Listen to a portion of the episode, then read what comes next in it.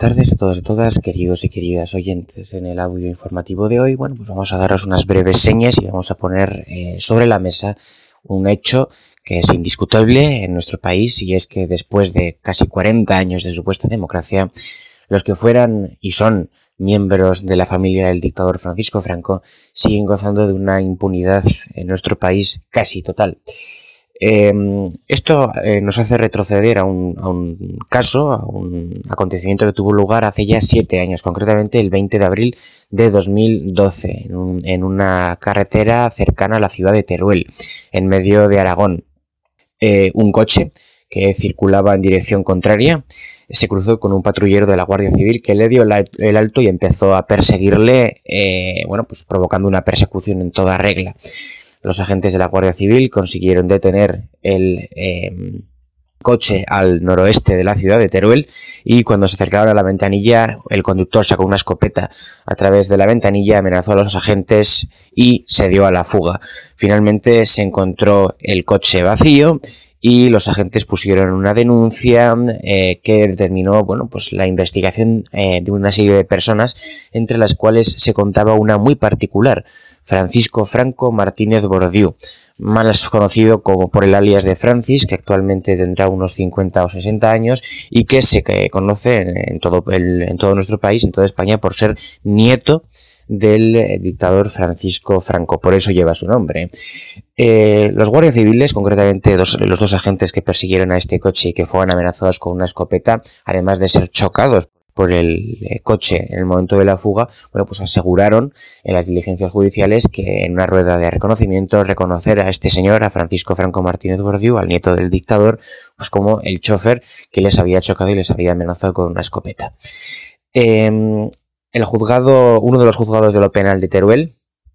eh, que son los órganos jurisdiccionales que se encargan de enjuiciar este tipo de delitos, bueno, pues condenaron a Francisco Franco a una pena de tres años de cárcel. En España, en el ámbito penal, las cosas funcionan de la siguiente manera. Cuando un tribunal te condena a una pena de prisión inferior a dos años, eh, puedes suplirla con una multa, pagando. Ahora bien, si la condena privativa de libertad es superior a dos años, tienes obligatoriamente, si no te absuelven en una segunda instancia, que cumplir la pena en prisión. Por supuesto, es materialmente imposible que un miembro de la familia de los Franco en nuestro país eh, cumpla cadena de prisión. Eso no ha sucedido nunca y jamás sucederá. Y Francisco Franco eh, no fue una excepción. Es por esto que la audiencia provincial, en un, eh, que resuelve los recursos presentados contra las resoluciones, es decir, las sentencias de los juzgados de lo penal, bueno, pues eh, declaró inocente a Martínez Gordillo y lo absolvió porque no se podía demostrar que fuera él el bueno, el, conductor, el chofer de este coche que chocó a un patrullero de la Guardia Civil que circulaba en dirección contraria y que además amenazó a los agentes con una escopeta.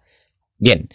eh, dicho esto, los agentes de la Guardia Civil eh, no se conformaron y contra los recursos resueltos por la audiencia eh, provincial se puede presentar un recurso en última instancia al Tribunal Constitucional, que es lo que hicieron estos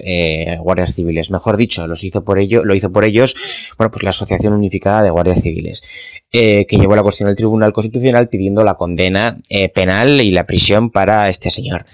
Eh, por supuesto, el Tribunal Constitucional señaló que no eh, que las cosas no funcionan así y que Martínez Bordiú podía irse tranquilamente a casa, puesto que las pruebas y las declaraciones de reconocimiento de los guardias civiles no eran suficientes como para apreciar condena suficiente. Pues bien, la cuestión es que los métodos de prueba utilizados por, los peritos presentados por la acusación de la Guardia Civil demostraron que el móvil de Martínez Bordiú, de Francisco Franco Martínez Bordiú, se había movido por la misma carretera a la misma hora y en el mismo momento en el que el choque y la persecución se produjo. En todo nuestro país existe una, una serie de antenas, una serie de estaciones denominadas repetidores que lo que hacen es coger las frecuencias o las ondas emitidas por un móvil y rebotarlas entre sí para que lleguen pues, al teléfono al que se llama. Eh, los repetidores captan señales automáticamente aunque no, aunque no utilicemos los móviles y queda constancia electrónica de ello. Y de esta manera se consiguió demostrar que eh, Martínez Bordiú se había movido por esa carretera a esa misma hora en la que se produjo la persecución, la amenaza y el choque a la Guardia Civil. Eh, lo cual por supuesto nos hace suponer que eh, Martínez Bordillo estaba dentro del coche, aunque sus abogados, de los mejorcicos, porque los contrató con mucho dinero, eh, consiguieron demostrar o al menos convencer al tribunal de que, bueno, el hecho de que Martínez Bordillo circulara aquellas horas por aquella carretera no era signo indicativo, no era prueba suficiente porque le inculpara como conductor de aquel coche. lo mejor es que este coche pertenecía a Martínez Bordillo. Martínez Bordillo, entre otras características es un empresario, como todos los miembros de la familia Franco, cuyo capital está fundado, y esto es irrefutable, en la cantidad ingente de dinero que su eh, antepasado, en concreto el abuelo de este señor, mangó y robó a los españoles durante casi 40 años. Y una de las empresas que tiene Martínez Bordiú es una empresa de renting de coches, una empresa de alquiler común de coches. Tú pagas un dinero a, cambio de utilizar un determinado coche durante un determinado eh, periodo de tiempo. Pues bien, el coche que, se encontró abandonado, el coche que, bueno, que fue perseguido, que chocó y a través del cual se amenazó con una escopeta a estos agentes de la Guardia Civil, pertenecía a la empresa de renting de Francisco Franco Martínez Bordiú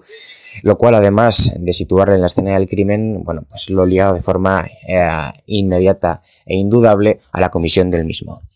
No obstante, el Tribunal Constitucional ha señalado que no existen indicios suficientes para suponer que Martínez Bordillo estuviera conduciendo su propio coche y aunque las señales electrónicas de su móvil lo sitúen en la carretera, ha supuesto que tampoco existen pruebas suficientes para declarar que él estuviera dentro de ese coche.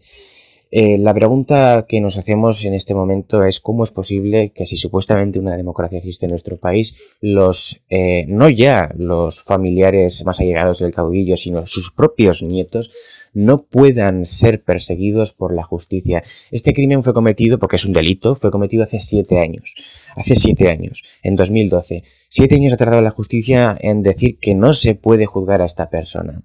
Pensemos qué habría sucedido si cualquiera de nosotros, yo mismo que hablo a través del micrófono, o cualquiera de vosotros que nos escucháis en las redes, eh, habría en primer lugar circulado eh, en contra de dirección. Después hubiera sido perseguido por la Guardia Civil, hubiera chocado adrede al patrullero de la Guardia Civil y hubiera amenazado con una escopeta a los agentes que intentaran detenernos. ¿Qué nos habría pasado? ¿Cuántos años de cárcel nos habrían caído? ¿Podríamos haber pagado nuestra defensa con dinero del pueblo español robado por un tirano? La respuesta es que no y tampoco y también es no la respuesta a, a la pregunta de si algún día podremos ver la justicia en nuestro país relacionada con asuntos relativos a la familia Franco. Los francos siguen siendo empresarios y siguen siendo ricos y lo siguen siendo gracias a su antepasado, un tirano, un genocida, un ladrón y un golpista antidemocrático.